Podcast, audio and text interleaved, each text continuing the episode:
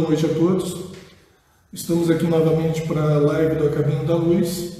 Lembrando que continuamos seguindo as orientações né, da, do setor de saúde e dos conselhos espíritas de nossa região e do Rio de Janeiro, onde não estamos ainda podendo fazer reuniões públicas.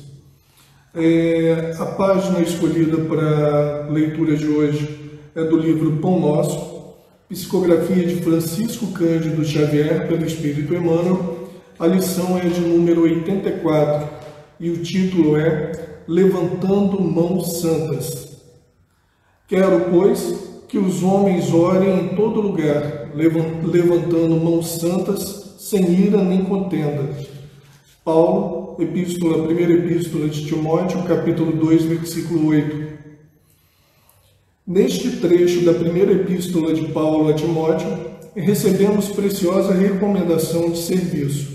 Alguns aprendizes desejarão lobrigar no texto apenas uma exortação às atitudes de louvor. No entanto, o convertido do Damasco esclarece que devemos levantar mãos santas em todo lugar, sem ira nem contenda. Não se referia Paulo ao ato de mãos postas que a criatura prefere sempre levar a efeito em determinados círculos religiosos, onde, pelo artificialismo respeitável da situação, não se justificam irritações ou disputas visíveis. O apóstolo Paulo menciona a ação honesta e edificante do homem que colabora com a providência divina e reporta-se ao trabalho de cada dia, que se verifica nas mais recônditas regiões do globo. Lendo-lhe o conselho, é razoável recordar que o homem, no esforço individualista, invariavelmente ergue as mãos na tarefa diuturna. Se administra, permanece indicando caminhos. Se participa de labores intelectuais, empunha a pena. Se opera no campo, guiará o instrumento agrícola.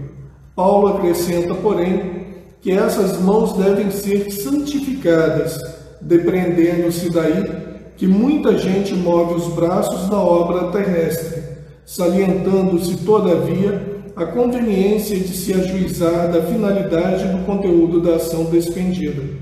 Se desejas aplicar o raciocínio a ti próprio, repara antes de tudo se a tua realização vai prosseguindo sem cólera destrutiva e sem demandas inúteis.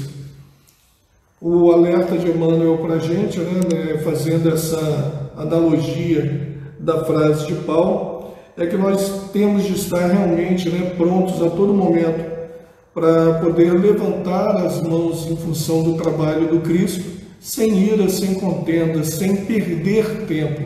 E isso se aplica né, de uma maneira fantástica ao momento que nós estamos vivendo. Que nós possamos elevar o nosso pensamento agora até Deus, lembrando a figura do Cristo, e elevar uma prece dizendo: Senhor Jesus, estamos aqui. Abençoa, Senhor, o nosso propósito no bem. Te pedimos a tua participação, pedimos, Senhor, a tua presença neste momento, para que tenhamos uma boa noite de estudo. Fica conosco, Senhor, hoje, agora e sempre, e permita que tudo transcorra dentro da tua paz. Que assim seja, graças a Deus.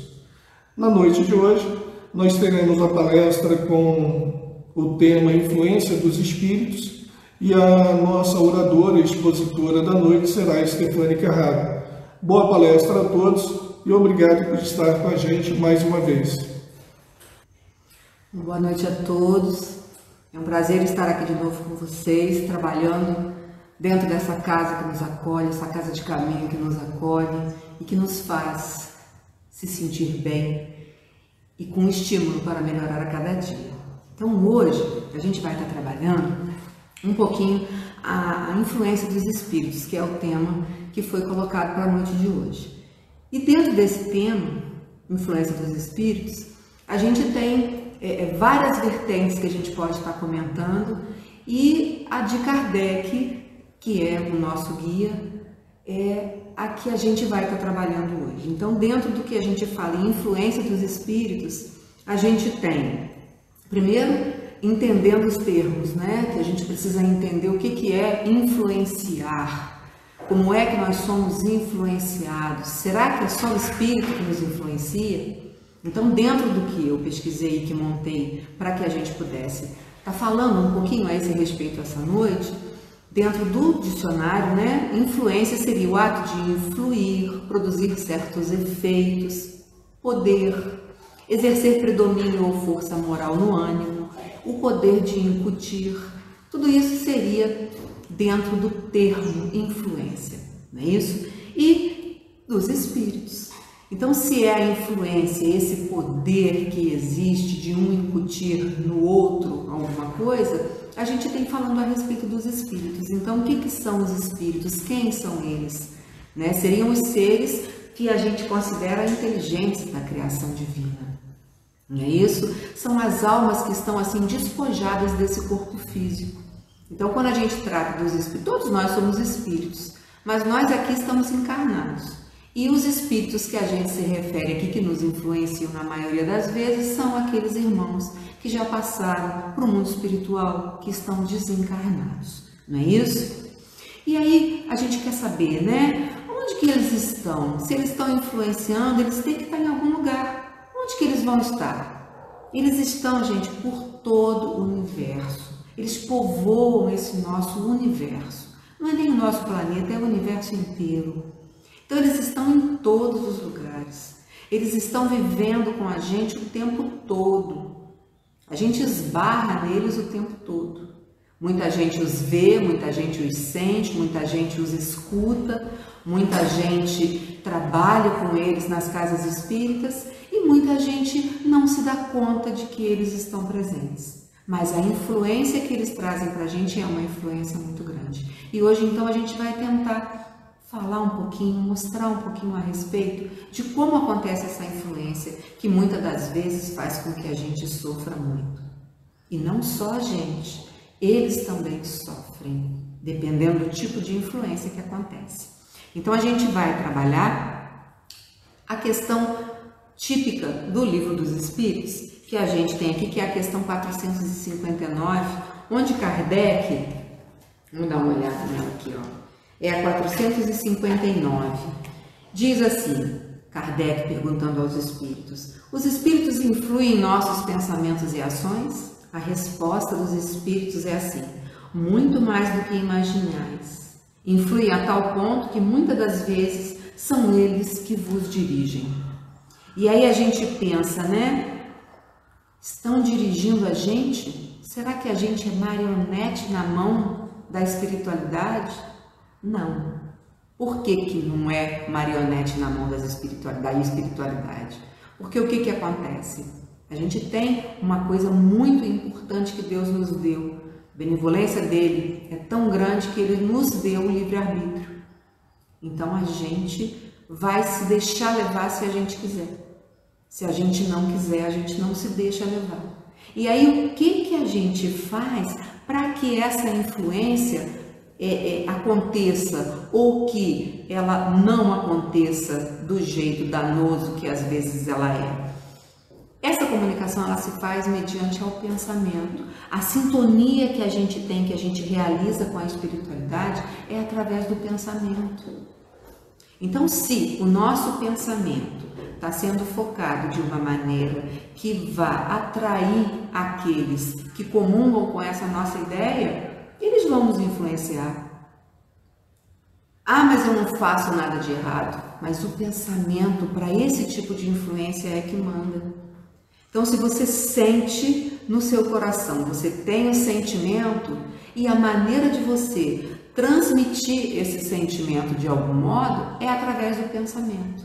E esse sentimento sendo transmitido através do pensamento, aqueles que estão afinizados com aquela situação é que vão fazer a aproximação junto a você. E muitas das vezes eu não gosto nem de falar em maus espíritos, né? São irmãos da gente do mesmo jeito que são os bons espíritos.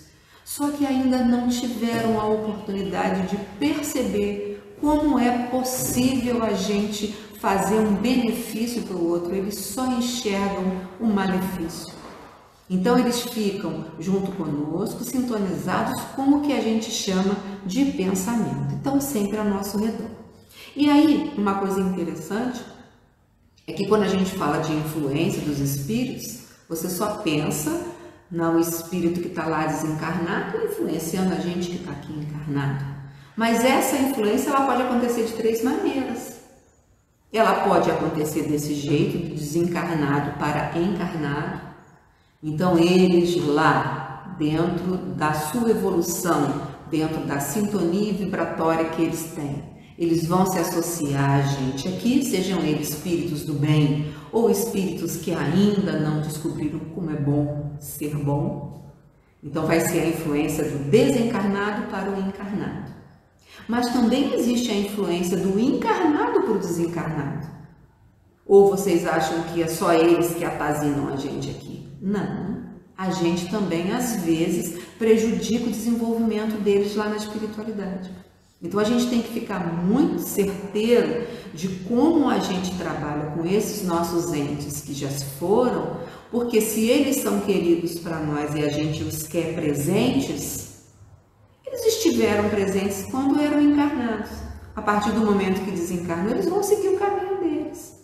O pensamento que a gente tem que ter é só pensamento positivo para auxiliar o seu desenvolvimento no mundo espiritual. Sendo encaminhado para hospitais para serem tratados, sendo encaminhados para as escolas para poderem estudar e refazer o seu programa para o retorno, que não tarda, né? E a gente tem também um outro tipo de influência que é do encarnado para o encarnado. Ou vocês acham que a gente também não prejudica as pessoas que estão vivendo com a gente aqui? A gente prejudica. O nosso pensamento, o foco do nosso pensamento, auxilia ou não aquela pessoa a que ele está direcionado. Então, se a gente tem um foco de pensamento positivo com relação àquela pessoa que está encarnada nesse mundo junto com a gente, as coisas fluem positivamente. Mas se o nosso foco é um foco negativo, querendo ou não, o que, que vai acontecer? Eles vão receber essa vibração negativa e vão acabar também sofrendo conforme a gente sofre com a influência do amiguinho que está lá desencarnando. Então a gente tem que tomar muito cuidado com isso e perceber que não é só de lá para cá, daqui para lá também e entre nós aqui também, tá certo? Bom, é, essa transmissão de pensamento, como eu falei, eles vão exprimir os nossos sentimentos em vibrações e essas vibrações vão se propagar pelo ar. Igual se propaga som, igual se propaga luz, que a gente não enxerga, mas a gente percebe, a gente capta as vibrações. Luminosas, mais intensas ou menos intensas, os sons também mais intensos ou menos intensos mais baixos ou mais altos, com sonoridades totalmente diferentes. Eles estão aí e a gente não os vê porque eles são energia. E essa vibração do pensamento também é energética. E ela afeta, ela se direciona àqueles irmãos que estão convivendo conosco, sejam eles encarnados ou desencarnados. Ok? E aí tem um, um pedacinho aqui que diz assim: eles atingem pelas leis da sintonia e afinidade outras mentes de encarnados ou de desencarnados que comungam dos mesmos ideais. Então, o que vai fechar a influência é o ideal que a gente tem. Então, se o nosso ideal está focado no bem, está focado na melhoria, está focado em boas vibrações, está focado em contornar as dificuldades e seguir em frente no nosso processo evolutivo, a gente vai atrair quem está querendo isso. E se o foco da gente for um ideal negativo, um ideal que não é focado no trabalho, que não é focado na resistência que a gente tem que ter para vencer as situações, a gente vai estar tá atraindo aqueles coitados que têm essa mesma sintonia. Então precisamos estar é, é, tá, assim, atento ao que a gente chama de reforma íntima. A gente já tem o livre-arbítrio que Deus nos deu para a gente poder decidir o que, que a gente vai fazer. A gente precisa focar na reforma íntima, porque essa reforma moral é que vai fazer com que a gente dê uma guinada para auxiliar não só a gente, como também a esses irmãos sofredores. Porque maus eles não são, eles são sofredores. Certo? E aí o que, que acontece? A gente conclui que essa influência externa depende da nossa receptividade. Que se eu não estou apta a receber essa influência que está vindo bombardeada negativamente para mim, é porque o meu pensamento está positivo. E olha que a espiritualidade, os espíritos têm condição de enxergar tudo aquilo que a gente quer esconder. Então, lá no fundinho do nosso coração, lá no fundinho mesmo, que a gente tem guardado, quase que enterrado alguma coisa que a gente não quer que ninguém saiba, que às vezes até a gente mesmo tem vergonha, a espiritualidade sabe. Então, para estimular, isso não custa. Se a gente focar no mal com maus pensamentos, o que, que acontece? Eles vêm em busca dessa energia que os alimenta negativamente, mas para eles é um alimento, e eles vão fazer com que a gente, às vezes, desenterre aquilo tudo que a gente acha que está lá guardado e escondido direitinho. Então precisamos realmente tomar muito cuidado certo? E a partir desse conteúdo do pensamento, né, a gente tem as companhias que a gente elege. Então, querendo ou não, a gente vai eleger aquilo que vai estar junto com a gente. E essa influência, minha gente, ela é constante. Ah, mas vai acontecer de uma hora para vai, dependendo do que você fizer. Né? A gente está num mundo de expiação e prova, com tendência à regeneração. Não é isso? A gente está numa época de transição de mundo, de expiação e prova para regeneração. A gente tem um passado espiritual que a gente não sabe qual é.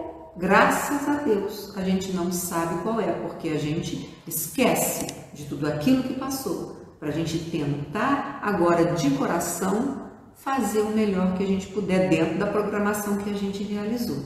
E aí o que, que acontece? A gente não sabe que nível evolutivo a gente está. Então é o vigiai.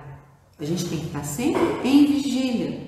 Vigiai e orai sempre, né? E, e aí o que, que acontece? Como a gente não sabe como é que é o nosso passado espiritual, a gente não sabe que tipo de inimigo, de desafeto a gente cultivou nessas encarnações que a gente veio tendo desde o início da nossa formação. Então, do mesmo jeito que a gente tem desafetos, eu não vou falar inimigos, né, porque é muito pesado, mas os desafetos que a gente tem, eles podem ser encarnados, está aqui convivendo conosco de corpo presente, ou eles podem ser desencarnados. A gente se livrar do encarnado é mais fácil. Por quê? Eu não atendo o telefone, eu não abro a porta, eu não vou na casa dele, eu não frequento o lugar que ele vai, porque eu não quero encontrar com ele. Não é assim? Se ele está numa calçada, eu estou na rua, eu atravesso a rua e passo para o outro lado. Então eu evito.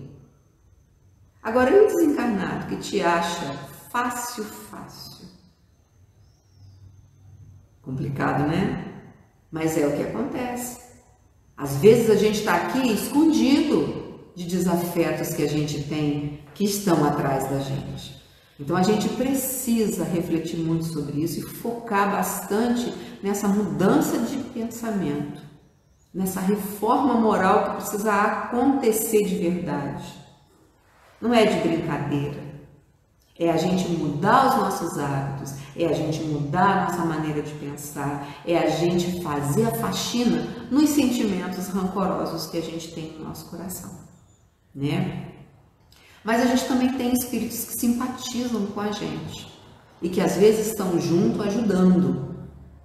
E outros simpatizam com a gente, estão juntos, mas a energia que eles trazem às vezes é uma energia tão baixa que acaba prejudicando a gente. A gente tem casos, a gente sabe de casos por aí, contados é, e observados até em, em reuniões mediúnicas, de espíritos que vivem de mão dada com a pessoa, quase que a vida inteira, fazendo com que aquilo ali seja uma ligação em que energia está sendo transferida. Então, os tratamentos, o passe, a água fluidificada, faz com que esses casos possam se reverter. Mas vai depender muito da pessoa. Porque se ela continuar com certos sentimentos e certos pensamentos, aquilo não vai adiantar. A gente vê muita gente que a gente fala né, que está desequilibrado, que está isso, que está aquilo, pedindo que a gente vá ao centro rezar por ela. A gente fala, ah, eu vou lá na casa espírita, agora tem uma palestra. Ou eu vou lá na minha igreja, no meu culto, né? Eu tenho uma palestra, vou escutar umas coisas boas lá na minha igreja.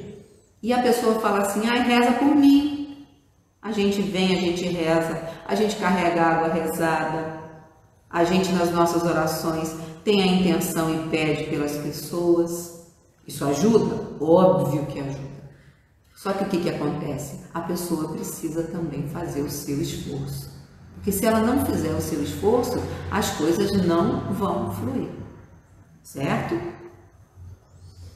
E se a gente continuar refletindo, né, a gente sabe que Deus permite que essa influência aconteça. Se ela acontece, é porque a permissão de Deus foi feita. E aí, dentro dessa permissão, a gente, ele sabe que a gente consegue é, é, é, dar conta de enfrentar essa situação. Porque ele sabe que a gente tem lá no fundinho aquela centelha divina que vai fazer com que a gente queira melhorar. Pode custar, demorar, mas acontece, né? A gente tem que estimular, como eu falei, a nossa reforma moral. É outra coisa que é muito importante, a gente precisa trabalhar o perdão. E o perdão é um negócio muito difícil da gente realizar. Principalmente porque a gente não sabe perdoar a gente. A gente faz as coisas e a gente às vezes não se perdoa. Então o que, que a gente tem que fazer? A gente tem que parar e pensar que nós somos seres em evolução. Nós não somos seres evoluídos. E aqueles que chegaram num nível evolutivo mais alto passaram por tudo isso que a gente está passando. Então, o que, que acontece? A gente precisa saber perdoar a gente mesmo. Saber que eu sou imperfeita, que eu erro e que eu saio do caminho e que eu preciso retornar a esse caminho, pedir perdão das coisas que eu fiz de errado, perceber o erro e tentar corrigi-lo. Tudo isso é coisa que a gente pode saber para a gente poder se perdoar. Porque só se perdoando é que a gente vai conseguir perdoar aqueles que convivem com a gente. Só sabendo que o que a gente faz não é porque a gente quer, é porque a gente ainda tem essa dificuldade, o irmão também tem. Então ele fez o que fez porque ainda não sabe fazer diferente. Ele falou o que falou por defesa, por insegurança. Então cabe a nós tentar é, é, não tapar o sol com a peneira, mas a gente tentar entender o nosso irmão. E a gente fazer isso com quem está junto com a gente aqui encarnado e com aqueles outros que estão desencarnados, que nós viemos e eles ficaram. E aí, dentro dessa situação, se na hora da nossa prece, da nossa conversa com Deus, a gente pedir por eles, mesmo sem saber quem são, porque a gente não lembra, a gente pedir, a gente pedir perdão, a gente pedir que Jesus fortaleça esses espíritos para que eles consigam perceber a importância que é a gente tentar ser luz no caminho das pessoas. Não é assim? E aí tem umas questões que eu separei aqui para a gente fazer um comentário. É a questão 465 do, do, do Livro dos Espíritos, e essa questão tem três perguntas, é a 465 e a A e a B. E eu achei muito interessante isso aqui para a gente perceber como são infelizes aqueles que não querem a felicidade dos outros. Como são infelizes aqueles que prejudicam o seu irmão. Porque se eles estão lá desencarnados, pode ser que eles cheguem na nossa família encarnados aí logo logo. E aquele atrito que existia vai continuar existindo para a gente poder ter que voltar e fazer tudo de novo? Então, olha as questões. A 465 diz assim: olha, com que objetivo os espíritos imperfeitos nos induzem ao mal? Olha a resposta dos espíritos. para fazer-nos sofrer como eles. Então, se eles sofrem, eles querem fazer a gente sofrer igual. Então, eles vêm e te influenciam. Aí, olha a letra A. Isso diminui seu sofrimento? Quer dizer, será que ele fazer a gente sofrer vai diminuir o sofrimento dele? Olha a resposta dos espíritos. Não. Mas eles o fazem pela inveja de ver seres mais felizes. Olha como são dignos de piedade, gente. Eles têm inveja de ver os seres mais felizes e eles acabam influenciando, fazendo o mal por inveja. E isso não alivia o seu sofrimento. Eles continuam sofrendo do mesmo jeito. E aí vem a outra: que tipo de sofrimento querem eles fazer que experimentemos? Os que decorrem do fato de pertencerem a uma ordem inferior e distante de Deus. Então, eles querem fazer com que a gente se sinta inferior e que a gente se distancie de Deus. Olha como é triste essa situação. Então, o dever de casa é a gente rezar por esses nossos irmãos. Não é assim? É, e aí, a gente continuando, a gente vai, para finalizar, a gente tem aqui a orientação de Jesus, vigiar e orar. Não tem outra fala. A gente vigia o nosso pensamento, a nossa atitude, o nosso sentimento, a nossa ação e a gente ora, porque é pela oração que se consolida tudo isso, tá certo? E tem uma pergunta bacana aqui que é assim, olha, qual a relação entre a nossa conduta moral, porque a gente falou em reforma moral, né? E vem uma pergunta também do livro dos Espíritos, qual a relação entre a nossa conduta moral e a natureza da influência que a gente recebe dos espíritos. Quer dizer, o que tem a ver conduta moral com a influência que ele me manda. Pelo que a gente já comentou, tudo a ver, né? Fechou, né? É pelo moral que a gente vai ter a influência que a gente merece. E aí vem a resposta. Olha que resposta interessante. Nossa atitude mental é que estabelece nosso padrão vibratório característico do nosso perispírito, e o campo magnético correspondente, e com isso atrairá espíritos afins sintonizados nessa mesma faixa moral vibratória. Então essa energia ela é poderosíssima. Então se a minha faixa moral está oscilando desse jeito, os espíritos que vêm atraídos por ela vão estar tá oscilando do mesmo jeito.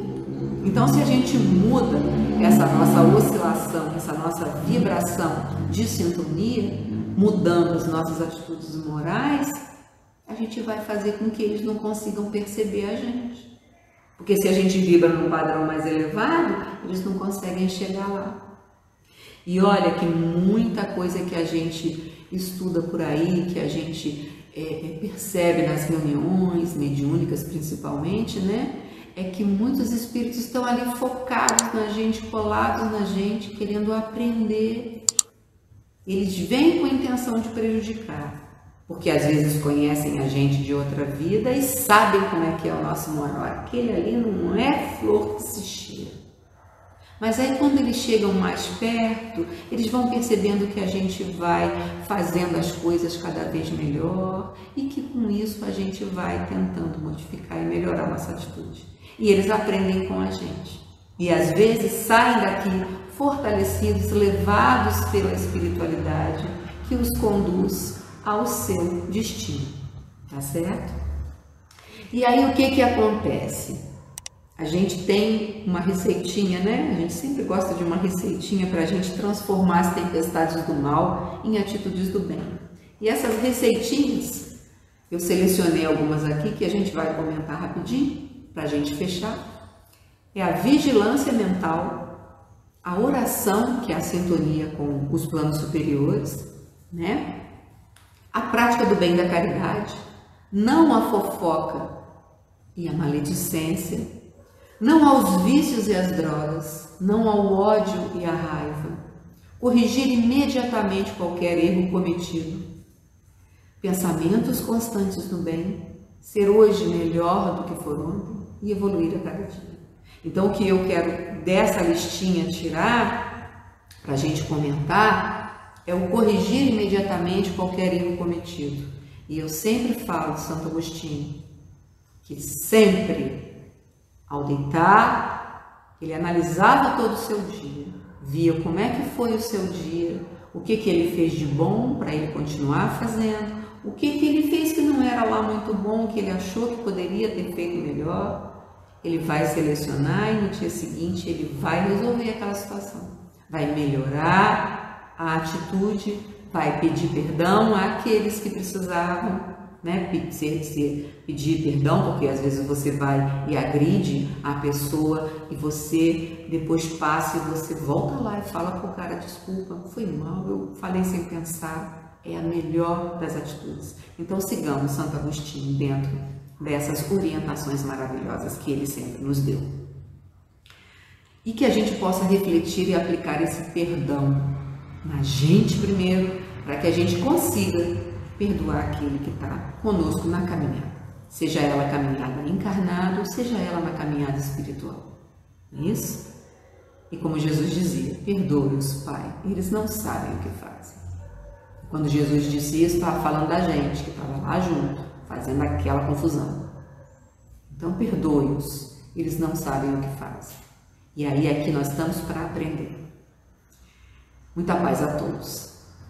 E agora a gente, então, nesse momento que a gente finalizou esse nosso bate-papo a respeito dessa influência, a gente, em oração, com o coração enternecido, a gente vai pedir a Jesus, pedir ao nosso Pai Celestial, aos Espíritos que estão conosco no dia a dia, trazendo para a gente a força necessária a intuição necessária para que a gente consiga vencer as nossas dificuldades. A gente vai agora agradecer. Gratidão é a palavra a tudo que nos tem acontecido. Porque se a gente não aprende amor, Papai do céu arruma um jeito da gente aprender pela dor.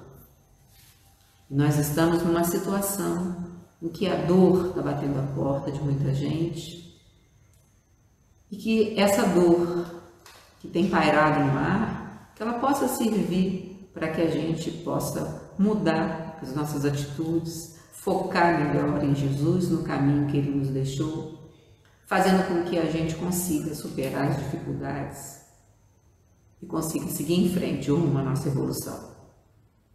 Que a espiritualidade maior permita que a gente encerre esse nosso momento de oração dando graças a Deus. Muito obrigada, Senhor.